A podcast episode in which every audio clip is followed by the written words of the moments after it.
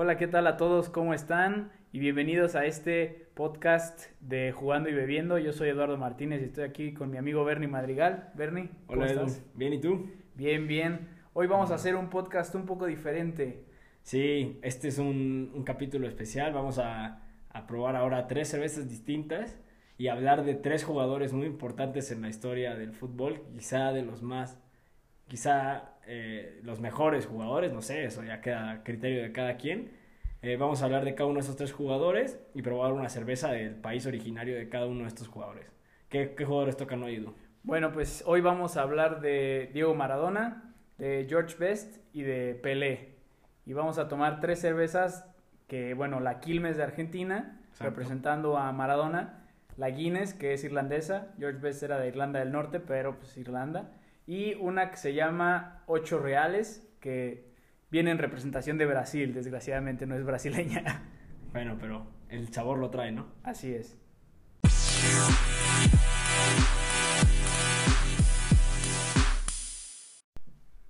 Bueno, y vamos a empezar hablando de Diego Armando Maradona y para esto vamos a abrir nuestra primera cerveza, es la cerveza Quilmes, ¿no, Edu? Sí, pues esta cerveza ya la hemos tomado antes en el podcast, pero es una buena representación de, de Argentina.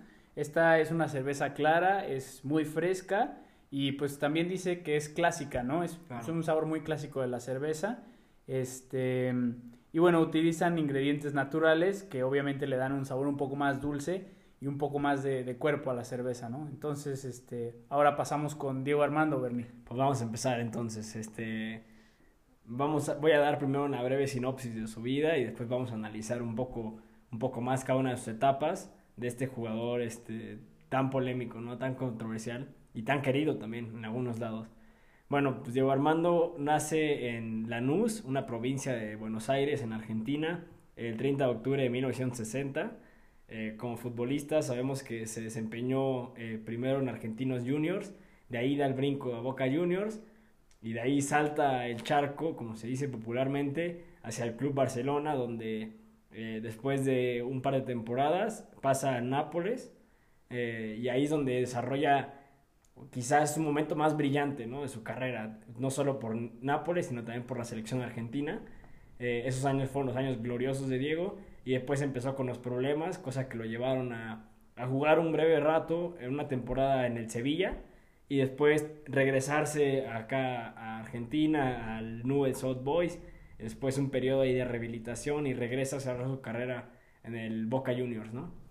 Eh, sabemos que él, este, pues bueno, ganó el Mundial eh, de México 86 con la selección argentina, fue semifinalista en el Mundial de Italia 90 y con Nápoles logró ganar dos escudetos, eh, cosa que lo hace muy valioso porque fueron los primeros escudetos para un equipo del sur de Italia, ¿no? Que el sur de Italia, ahorita vamos más, un poco más profundo a ello, pero bueno, rompe como esa tradición y no solo gana eso, sino que gana la Copa de la UEFA, ¿no?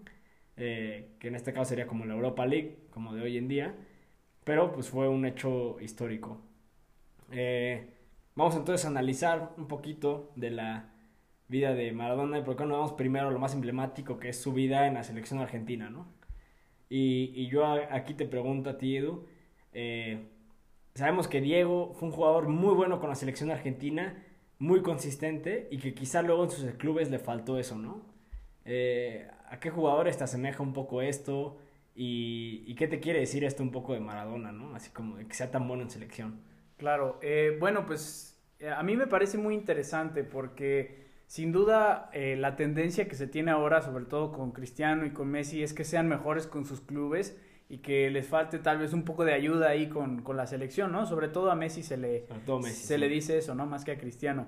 Pero, pero sin duda muestra el talento que tenía Maradona como para, eh, para ser el referente no solo de, de los clubes en los que estuvo, sino también de la selección, ¿no? Claro, Y, y marca los dos goles más importantes en los mundiales, ¿no? por supuesto, sí, sí. Eh, los dos, la verdad es que te dan muchísimo de qué hablar, ¿no? Sí, sí, sí. Uno por la polémica y el otro por lo fantástico que tuvo, Claro, ¿no? sí, sí, sí. Entonces, a mí me, me parece que es un, un jugador histórico por lo que hizo con, con la selección de Argentina, Con ¿no te parece a ti?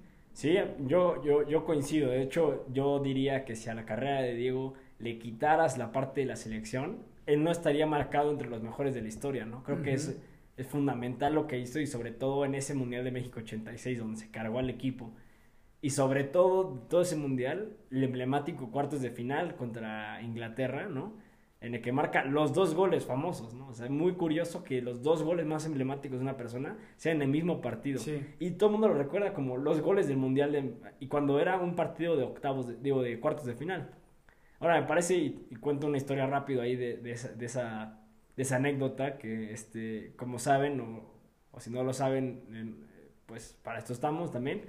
eh, hubo una guerra en Argentina, en las Islas Maldivas, ¿no? Justamente entre los ingleses y los argentinos, alrededor de esos años, ¿no? Que fue por ahí de los años 80. Y había una gran rivalidad y murieron muchos argentinos y los argentinos como que desarrollaron un nacionalismo este, muy, muy marcado, digamos, a raíz de ese conflicto, porque es unas, son unas islas que están en su territorio, por decir así, y sin embargo son propiedad de Inglaterra, ¿no? Y cuando intentan reclamar la propiedad, Inglaterra llega con barcos, eh, aviones, todo, y se despacha una cantidad de argentinos impresionante. Y eso surge un nacionalismo, como cada periodo de guerra, ¿no? Siempre Claro. surge. Entonces lo que muchos argumentan es que esa selección en particular de México 86, representada sobre todo en Diego Maradona, representa como el nacionalismo argentino más emblemático quizá como de la como de la historia y de ahí puede que vengan las teorías de por qué es que con la selección argentina lo jugaba tan bien y luego con clubes a lo mejor se lo tomaba un poco este pues no sé despreocupado digamos Eh, pero bueno, vamos a dejar un poco la selección argentina al lado porque es muy, muy interesante, pero vámonos ahora a su etapa en el Nápoles, ¿no? Claro. Ahorita te mencionaba, todo en, en Italia, el norte es el que ganaba las ligas, el norte era la parte educada del país, la parte buena, digamos, de Argentina, y el sur era puro inmigrante, pobre y que no tenía nada que ver con el resto de Italia. Y llega Diego y lo cambia, ¿no? Y entonces yo te pregunto, ¿esto es un hecho así como tan grande como para ser considerando uno de los mejores futbolis- futbolistas de la historia o no lo ves tan grande? Yo sí lo veo como, como un hecho bastante grande, ¿no? Yo creo que cualquier jugador que llega a un club para ser referente y logra poner a ese club en la boca de la gente, digamos, como dices, ¿no? No en el, Nap- el Nápoles y el sur de Italia, pues deja tú Nápoles, ¿no? El sur de Italia en general no figuraba, ¿no? Sí, no. Incluso ahora puedes decir que no figura mucho. En general Sí, sí. son los equipos, la Juve, ¿no? Que están en el norte, el Inter, el Milan tal vez, que figuran un poco más. Exacto. Pero cualquier jugador que llega a cambiar eso y a darle a- al club unos títulos, pues obviamente tiene que ser importante para ese, para ese club en específico. Y en el momento en el que estamos hablando, también obviamente te muestra la calidad. Sí. ¿Cómo ves tú su, igual, su etapa de clubes? ¿Dónde crees que él hizo su mejor papel? Sí. ¿Y dónde crees que empezó a decaer él? Ok. Eh, yo creo que su mejor papel definitivamente fue en, en Nápoles. A nivel internacional, porque se rumora mucho de que cuando jugaba allá en Argentinos Juniors, que era muy bueno, ¿no? Incluso hay historias de que metió 20 goles en un partido y cosas así. Pero eran leyendas urbanas porque no había derechos televisivos todavía, entonces muchos partidos no se transmitían. En Boca Juniors se empiezan a ver los partidos de él, ahí ya está más documentado y más, más creíble esa información. Y luego la parte donde sí ya todo el mundo lo ve y hay videos y es, y es, y es- pues, se puede ver y comprobar, es su, su etapa en Europa. En Barcelona estuvo lesionado la primera temporada y la segunda temporada tuvo ahí unos problemas de actitud y no, no se logró consolidar y llega a Nápoles. Y Nápoles sí me parece que lo que hizo fue, como dices tú, muy importante, puso a Nápoles en la boca de todos, sobre todo los del norte de Italia, ¿no? Como que les dijo, aquí estamos. Y, este, y es una verdad que se sigue replicando hoy en día, ¿no? Desgraciadamente sigue viendo que eh, el sur de Italia es muy discriminado y los tachan a todos de inmigrantes africanos por ahí, por el sur, por Sicilia. Eh, no, y, y es verdad, y incluso este, los este, gobiernos de ultraderecha europeos como que quieren bloquear las partes del sur de Italia porque dicen que por ahí entra toda la, la, la parte mala de, de Italia así. Entonces, eh, pues bueno, para mí su, su mejor momento eh, definitivamente fue ese. Eh, y lo- como me dices tú, su momento de caída me parece que fue muy marcado el Mundial de Italia 90, ¿no? Porque el Mundial de Italia 90 se enfrenta él en, en las semifinales contra... o en la final, no me acuerdo ahora bien, pero se enfrenta con... Ah, creo que es justo en la final. Se enfrenta contra Italia, Mm. ¿no? En Italia. Y Diego era un referente ahí de los, de los, este, de los italianos y les termina ganando. Y sonará muy sospechoso, ya a ver qué me dices tú de esta teoría, ¿no? Pero gana Maradona los italianos en Italia el Mundial, los italianos se enojan y ese mismo verano sale positivo de, en, su doping Maradona de, mm. cocaína. Eh, hay rumores de que la mafia siciliana lo estaba encubriendo hasta ese momento, que es como la ruptura entre la mafia y eso.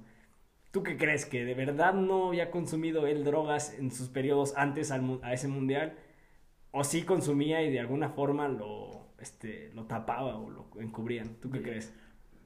Híjole, yo, yo creo que sin duda, si, sabiendo la historia de Maradona, pues se sabe que él utilizaba pues drogas, ¿no? O bueno, se sabe que a lo mejor ahorita ya no, pero hasta hace poco utilizaba eh, y, cocaína también es muy sabido, ¿no? Sí. Entonces, eh, pues puede ser justamente, ¿no? Que lo hayan estado encubriendo o simplemente en ese momento eh, decidieron darse cuenta, por decirlo así, ¿no? Sí, sí, sí. entonces, ¿tú crees que la decadencia se da en, en, ese momento después del Mundial o se da hasta el Barcelona o hasta la Sevilla?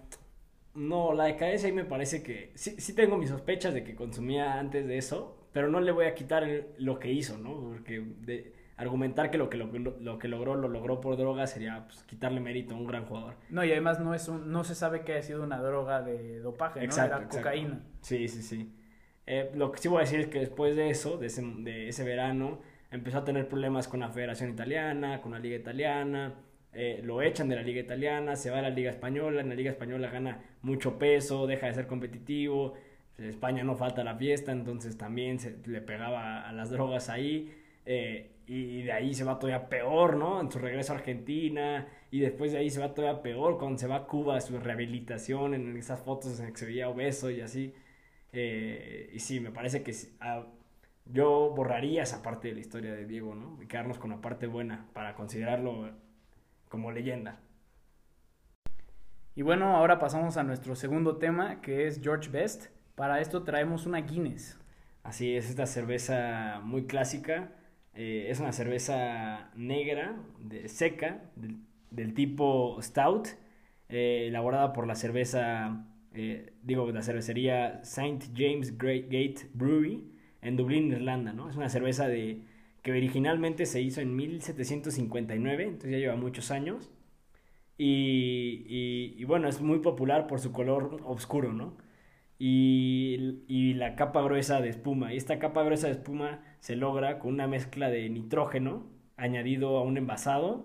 Y, lo que ya está comprobado es que esta cerveza no lleve a café, pese a que hay una gran creencia popular de que, que, el color oscuro lo obtiene por eso, ¿no? Ah, interesante. Vamos a ver qué tal. Claro, claro. Y bueno, pasamos ahora con George Best. Y bueno, comparación de los otros dos, Pelé y Maradona, puede que no sea tan conocido, pero aún así es un futbolista que denominan como de los mejores y fue ganador del Balón de Oro incluso en 1958. Eh, George Best nace en la ciudad de Belfast, en Irlanda del Norte, y es descubierto por scouts del Manchester United y traído este, a las reservas, pues, para um, jugar para Sir Matt, Sir Matt Busby. Eh, dicen que él como de joven era muy penoso, incluso le daba pena ir a entrenar a veces, no quería y, entonces Matt Busby lo llevaba a los entrenamientos, así lo veía como con mucho potencial. Y bueno, este es un jugador que empieza su carrera muy joven, a los 17 años debuta y, y quedan, los ingleses quedan maravillados con su, con su talento. Este, su partido más importante es, con, eh, bueno, uno de los partidos más importantes es un 4-0 ante el Chelsea, en el cual él marca los cuatro goles y bueno, Stanford Bridge se pone de, pie a aplaudirle. Y, este, y también logró en 1958 ganar la, la Copa Europea o lo que es la Champions junto con Bobby Charlton y marcó uno de los goles en esa copa. Es este, uno de los logros más importantes que, que tuvo George Best, así como logros individuales, ¿no? Pero se sabe también que era alguien que le gustaba mucho la fiesta, le gustaba mucho la, la bebida y pues también es un personaje un poco controversial, ¿no? Sobre todo porque pues vivió durante un tiempo donde había una cultura muy fuerte de, beber eh, en los clubes ingleses, ¿no? Entonces se lo fue llevando ahí la bebida, llegaba a lo mejor borracho a los entrenamientos y durante mucho tiempo tuvo, tuvo problemas con la autoridad. Bosby lo dejaba pasar porque pues era su mejor jugador. Y cuando se fue Matt Busby se dice que pues empezó un poco la decadencia de Best, porque los otros entrenadores no lo trataban igual, no le gustaba el equipo, ya no estaban Bobby Charlton y otros jugadores que eran referentes también, entonces él tenía que cargar a todo el equipo, ¿no? Entonces es un jugador muy importante para el Manchester United y para Inglaterra. Ok, a ver, déjame preguntarte entonces una cosa, ya que estás diciendo de la... Ya que nos hiciste el breve resumen de la historia, yo te pregunto a ti, ¿por qué, por qué siendo un gran jugador como lo fue, no está como tan popularizado como Maradona o Pelé, digamos, en la en las narrativas del mejor jugador de la historia. ¿Por qué? ¿Qué le faltó o qué, o qué pasó ahí? Yo creo que, pues en parte tiene que ver con lo controversial que fue. No se, no se, no terminó en buenos términos con el United. Tenía muchísimo potencial y muchos dicen que no lo, no lo alcanzó. Eh, incluso se intentó ir del equipo en tres ocasiones y al final siempre se terminaba quedando. Nunca salió a buenas ligas, por ejemplo, cuando él se fue de Inglaterra, ya se fue a, Estados Unidos o incluso a equipos más pequeños de Inglaterra. Entonces a lo mejor le faltó que se expusiera un poco más, ¿no? El hecho que era de Irlanda del Norte eh, y estuvo lesionado el, uno de los pocos mundiales a los que Irlanda del Norte eh, clasificó, puede que haya sido también una de las razones por las cuales no recibió tanta atención mediática, ¿no? Como otros. Sí, Puede ser, ¿no? Justamente en esos años este, donde las ligas eran muy locales, a diferencia ahora que son internacionales, ¿no? Cualquiera ve la Liga Premier, cualquiera ve la Liga Italiana. Y en aquel entonces como que solo el país veía su propia liga. Así es, sí. Y internacionalmente lo que se veía pues era el Mundial. ¿no? Claro. Si ibas a lucir en el Mundial. Y quizá a lo mejor, como dices tú, a lo mejor, eh, a lo mejor le faltó un poco de eso. Eh, le faltó un Mundial o le faltó algo así como para que entrara dentro de dentro de la de la narrativa. Claro. Ahora, dentro del Manchester United, eh, yo te pregunto, así como, como leyendas del Manchester United, es reconocida como una de las más grandes, pero ¿por qué no es la más grande, no? Este... O a lo mejor me equivoco, pero siento yo que, ¿cómo me dijiste que, cómo se llamaba el otro que... Bobby Charlton. Ajá. Siento yo que por algún motivo resalta más ese nombre dentro del club que, que, George Best, ¿no? ¿Por qué? Sí, pues mira, es este es un jugador icónico porque sin duda fue el, fue el primero que empezó a usar el número histórico del United, que es el 7, ¿no? Entonces de ahí es, es muy histórico eso y sí resalta como una leyenda, pero recordamos que, y como lo mencioné antes, eh, tres veces, durante tres ocasiones intentó irse del club. Entonces, siempre esto en la, en la cabeza, pues, de los aficionados como que queda un poco marcado. No sé cómo tú lo veas esta situación de a lo mejor se quiso ir y no, y lo vemos ahora con Messi tal vez un poco. ¿Cómo ves toda la situación? ¿Crees que eso también puede haber influido un poco? Mm, yo creo que sí, ¿no? Como que siempre que hay alguno de estos conflictos de o, de que me quiero ir o de renuévame el contrato o así, se desgasta, se desgasta un poco la imagen eh, que, uno tiene en que uno tiene en el club, ¿no?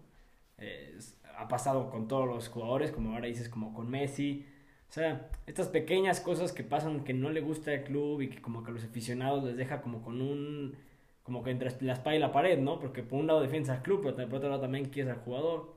Esto hace que como que las relaciones ahí eh, de club con el jugador se, se manchen, por decir de cierta forma.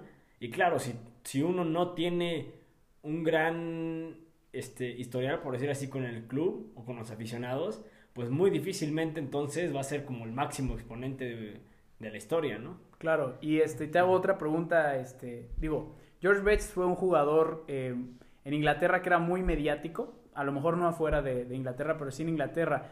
Dicen que él, no podía abrir un periódico sin ver su nombre en, el periódico, que llegaba a un bar, que le gustaba ir a los bares, y, este, siempre había alguien que o quería insultarlo o quería pedirle un autógrafo, ¿no? Este, pero bueno, él entró, le entró mucho a la, a la, bebida y al final pues eso hizo una decadencia. ¿Ves tú ahí alguna similitud entre Maradona y las drogas y tal vez George Best y, el alcohol? Pues puede ser que sí, ¿eh? puede ser que sí. Y este, e incluso me aventaría a decir que historias como la de estos, hay muchas más, ¿no? Este, obviamente George Best y Maradona se, se, se conoce mucho la historia porque son jugadores muy populares y jugadores que marcaron una época definitivamente. Pero yo creo que ha, haber sido mucho más común de lo que tú y yo nos imaginamos, eh, porque en aquellas épocas no había controles eh, tan estrictos como lo hay hoy en día. Era bien sabido que, mucha, que, que los entrenamientos eran más relajados, que la gente salía de fiesta mucho más, que podían fumar inclusive, ¿no? Sabemos que jugadores del pasado fumaban así sin el mayor eh, compromiso entre semana y el fin de semana podían jugar y ahora como que se vería muy mal un jugador fumando entre semana, ¿no? Eh, entonces me parece que, que sí hay cierta similitud ahí, aunque no creo que sea exclusivo de esos jugadores, me parece que algo más como de la época, solo que estos dos como que dieron un, un paso más, ¿no? Digamos. Y, bueno, ahora que mencionabas lo del 7 del United, ¿no? Esa historia yo, la verdad, no me lo sabía.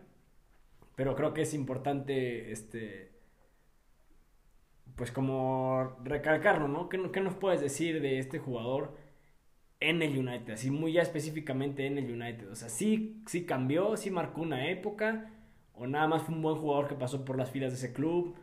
¿Qué pasó ahí, no? Pues dicen que es el jugador más talentoso, o sea, con talento, ¿no? No que haya logrado tener, eh, llegar a su potencial, pero sino que, que, era el jugador más talentoso que ha tenido el United en su historia, ¿no? Incluso dicen que durante la edad que tenía, ¿no? Como recordamos, debutó a los 17 años, sí. más talentoso o se le veía más potencial que a Cristiano Ronaldo en su momento, ¿no? No lo, no lo logró eh, alcanzar ese talento, simplemente porque, pues, todas estas cuestiones que estamos hablando, pero sí fue un referente, ¿no? Sí, sí cambió incluso la, la manera en la que el United jugaba, ¿no? Eh, el United era un equipo muy, or, muy ordenado, pero que adelante Matt Busby les decía, corran y ataquen, ¿no? Y a George Best nunca le pedía labores defensivas, aunque sí lo hacía. Y era un jugador que no, se, no caía al suelo, que podían llegarle los golpes más fuertes, incluso hay historias de defensas que decían, yo sabía que a George Best tenía que llegar a pegarle para que nunca regresara, y seguía regresando, ¿no? Okay. Entonces, alguien que, que no, no caía al suelo, ¿no? Y de ahí es mucho lo que los atacantes del United o ahorita tal vez ya no, porque pues es un fútbol diferente, pero Ryan Giggs también sabía que no, no quería caer al suelo, justamente porque pues tenían esta cultura de atacar y, y no caer al suelo, ¿no? Quizá creó la cultura él entonces. Creó esa cultura y, y obviamente le dio esa importancia al número 7 que se le da como a los jugadores más talentosos que van a ser referentes Por en supuesto, el club, ¿no? sí, sí, sí, claro. Y este y me y me gustaría dejar irme con una historia muy sencilla de, ver, de George Best. Etcétera. Y este, es que él una vez vino a México de vacaciones. Se dicen que se dio a la fuga una vez de. Cuando estaba peleado se solía darse a la fuga. Y vino a México, a Acapulco. Y unos meseros lo invitaron a jugar un torneo de fútbol en su, este, en su liga de meseros. Y dicen que él aceptó y, y incluso hay fotos de él jugando fútbol en Acapulco. Bueno, y ahora vamos con el último de los tres. Este es eh, Pelé. Eh, y para esto vamos a tomar una cerveza estilo brasileña, 8 reales, ¿no? Así es. Pues mira, esta cerveza la escogimos porque pues los reales son la moneda con la que se paga en Brasil, entonces queríamos un poco de conexión. También es una cerveza lager clara, bastante simple, eh, que es el estilo más popular en, en, Brasil, entonces buscamos esa cierta conexión, ¿no? Y bueno, esta es una cerveza artesanal elaborada en la ciudad de Monterrey, aquí en México, pero que es elaborada artesanalmente según la ley alemana de pureza de Reinheitsgebot, y eso significa que solamente utilizan cuatro elementos, que son los tradicionales de la cerveza, agua, lúpulo, cebada y, y bueno, tienen su levadura lager, ¿no? Okay. Y ahora, Bernie, vamos contigo para que nos platiques un poco de Pelé.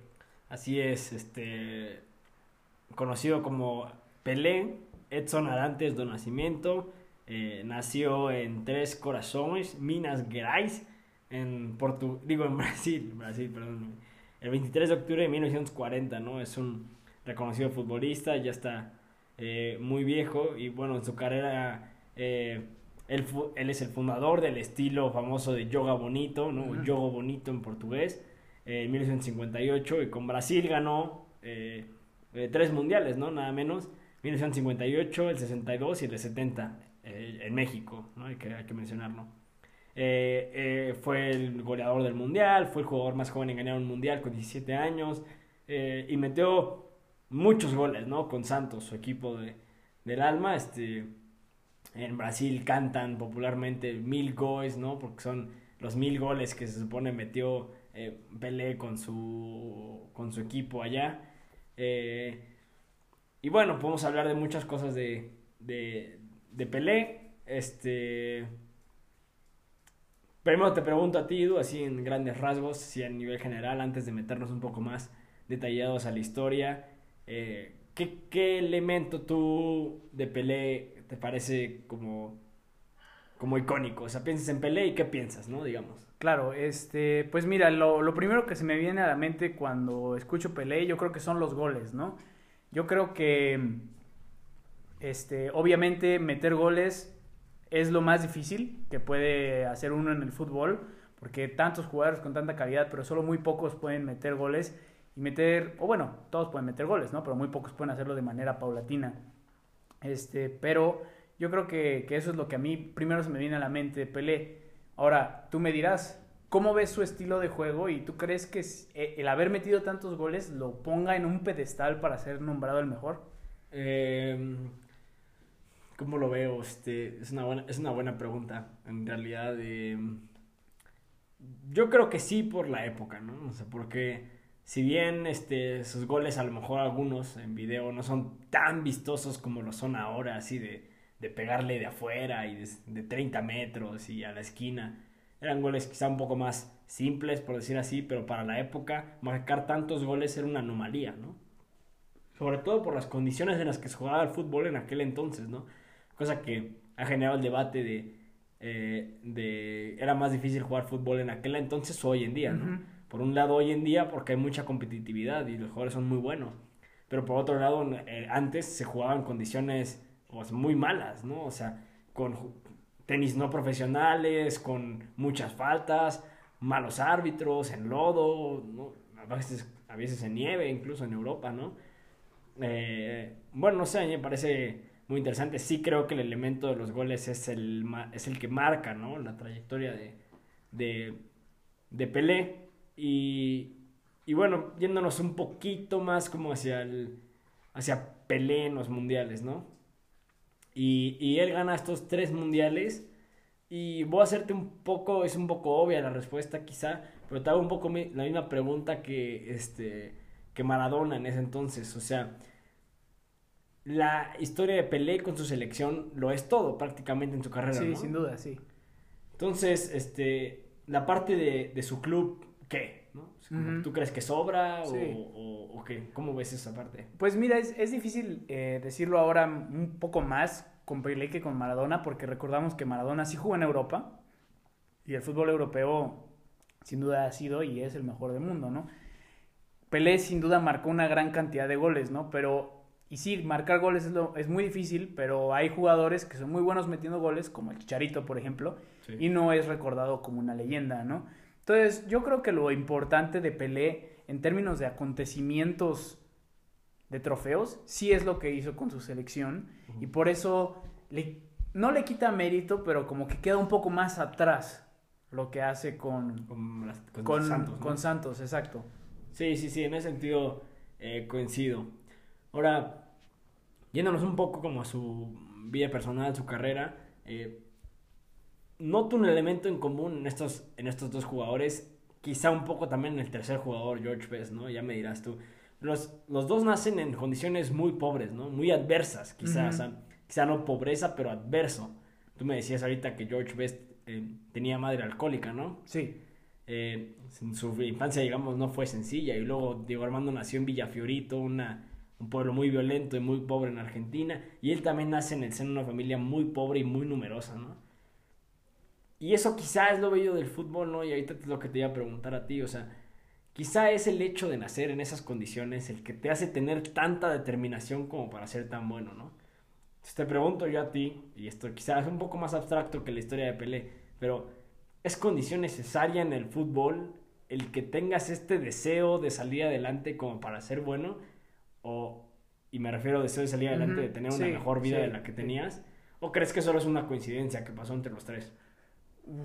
Eh, mira, yo, yo no creo que sea una condición necesaria para salir adelante. O sea, también hay jugadores buenos que a lo mejor no han salido de las peores condiciones, que a lo mejor son hijos de algún jugador que es este, que, que sí salió de esas condiciones, ¿no? Pero ahora ellos crecieron como más una burbuja un poco diferente. Pero sin duda yo creo que sí te da un extra, ¿no? O sea, vemos a todos los, los jugadores, los buenos jugadores brasileños que salen de las famosas favelas, ¿no? Como se diga.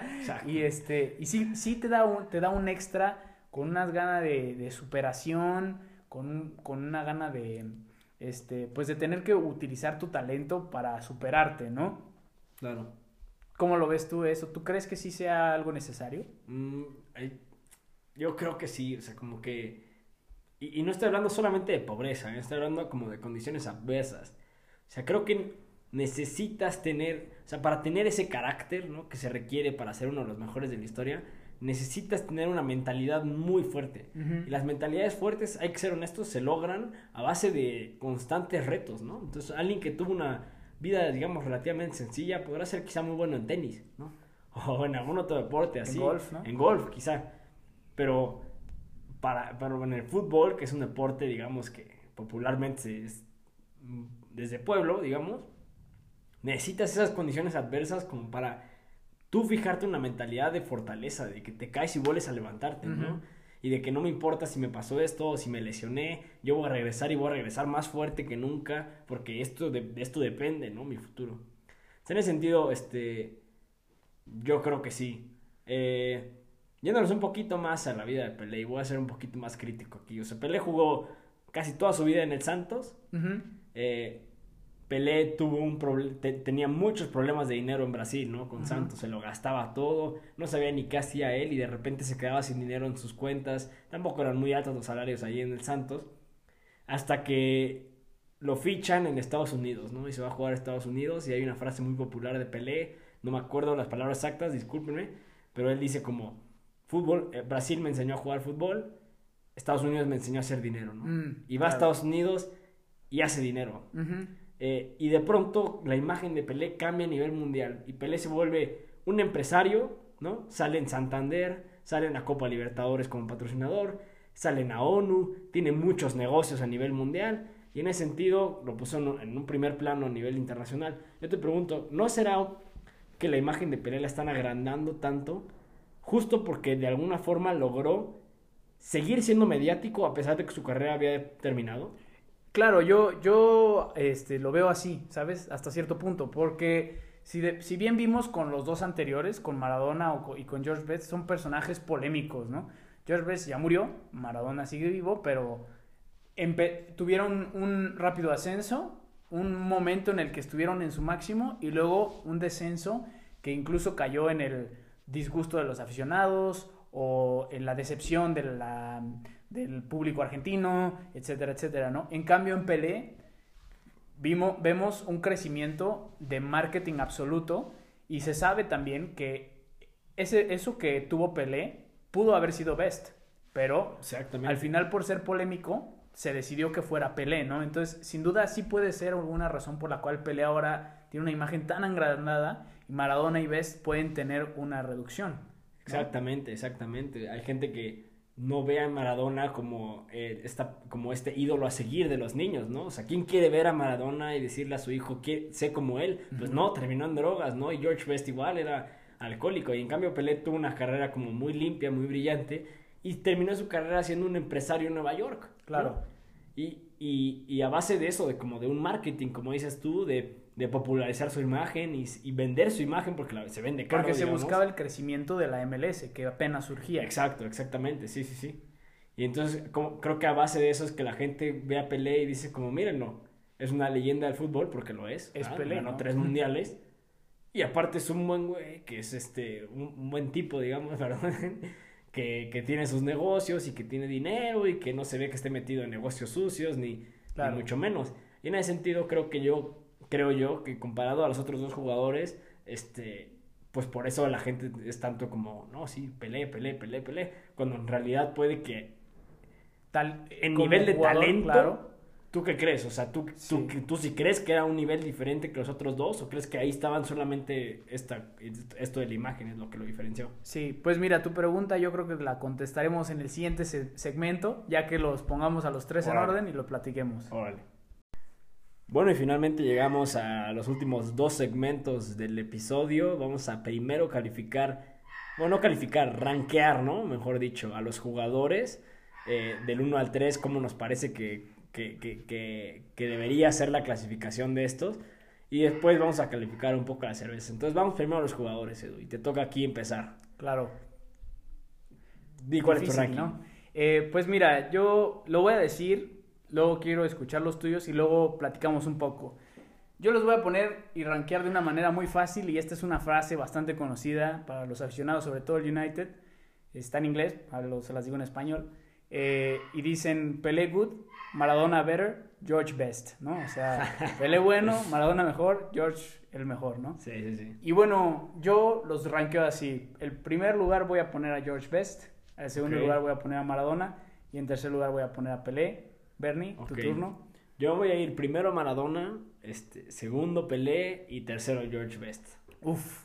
A ver, primero explícame por qué, por qué tu ranking y luego yo te digo. Mira, eh, yo, yo los puse de esa manera porque sin duda Pelé eh, era un gran goleador, pero por el hecho de lo que dijimos al final, ¿no? Que su, su carrera se pudo haber visto agrandada por este marketing, el hecho que nunca salió de Brasil eh, y sin duda este, pues sí, ¿no? Este, este hecho de que pues sí metió muchos goles, pero pues en el Santos y así, en mi opinión, hacen que se reduzca un poco esta como calidad que, que, se dice de, de, Pelé, ¿no? Sin duda un gran jugador, pero yo lo veo como el tercer lugar.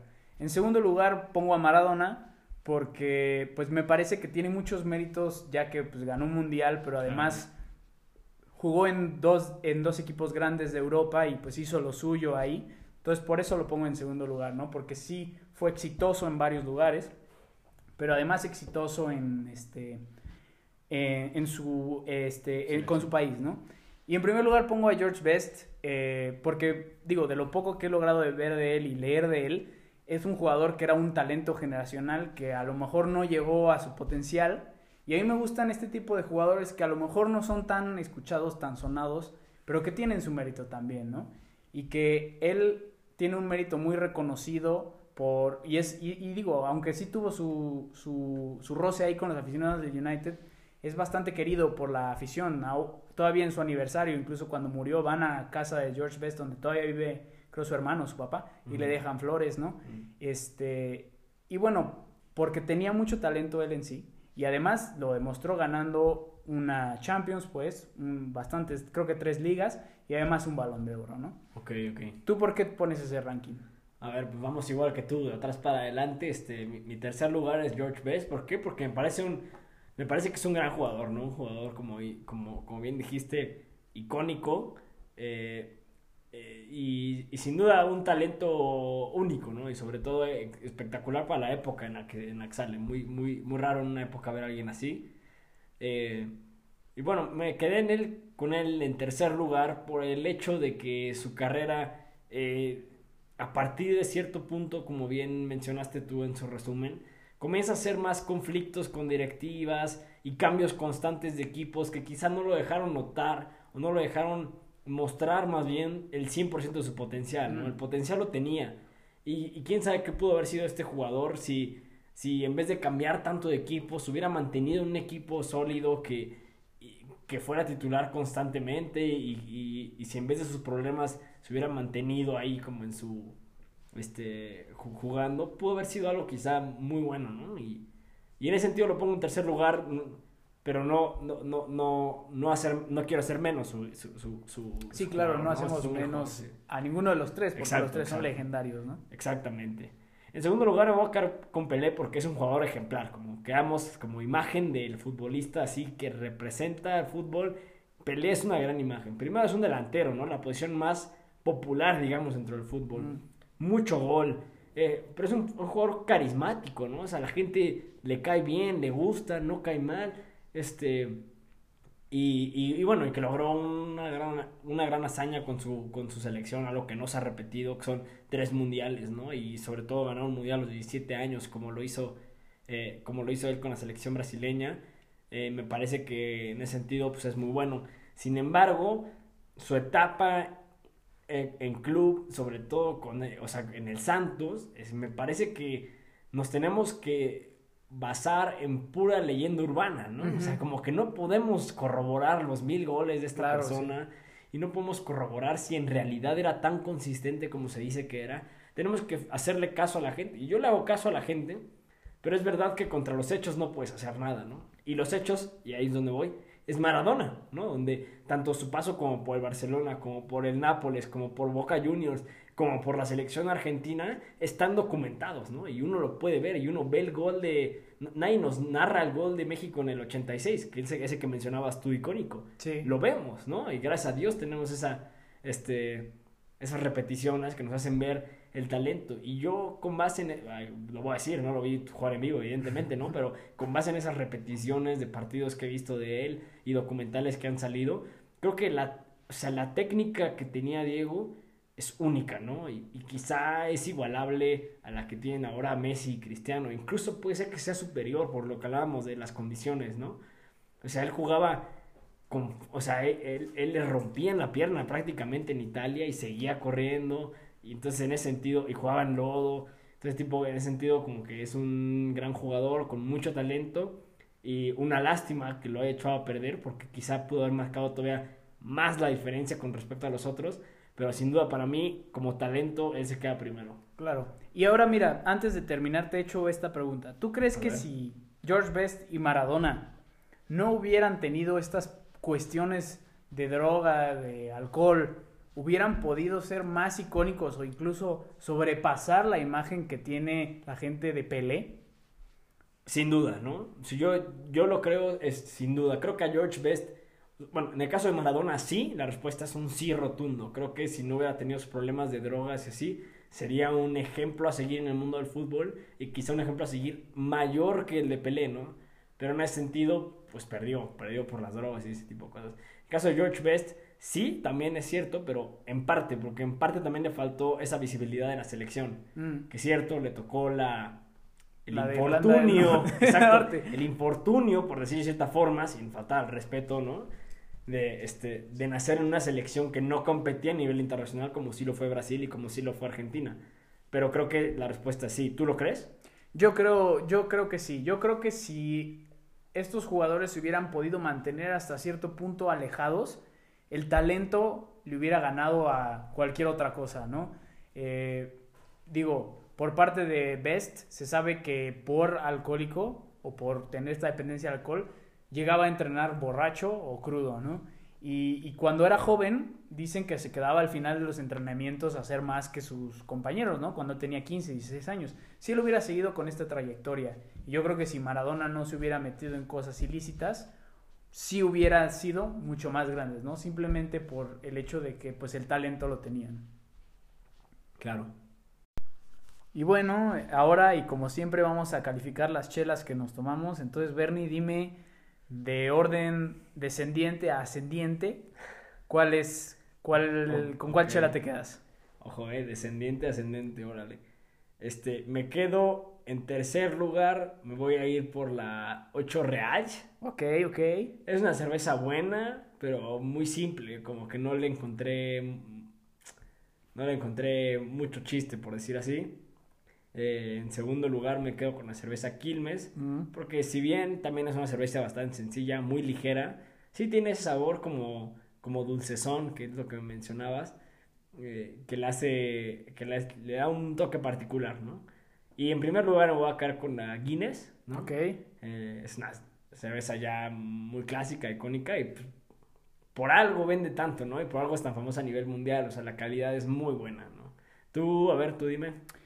Yo voy en tercer lugar con la Quilmes. De nuevo la dejo atrás. Siento que es una cerveza bastante simple, muy dulce para mi gusto. En segundo lugar me voy con la 8 Reais, simplemente porque pues me pareció bastante interesante.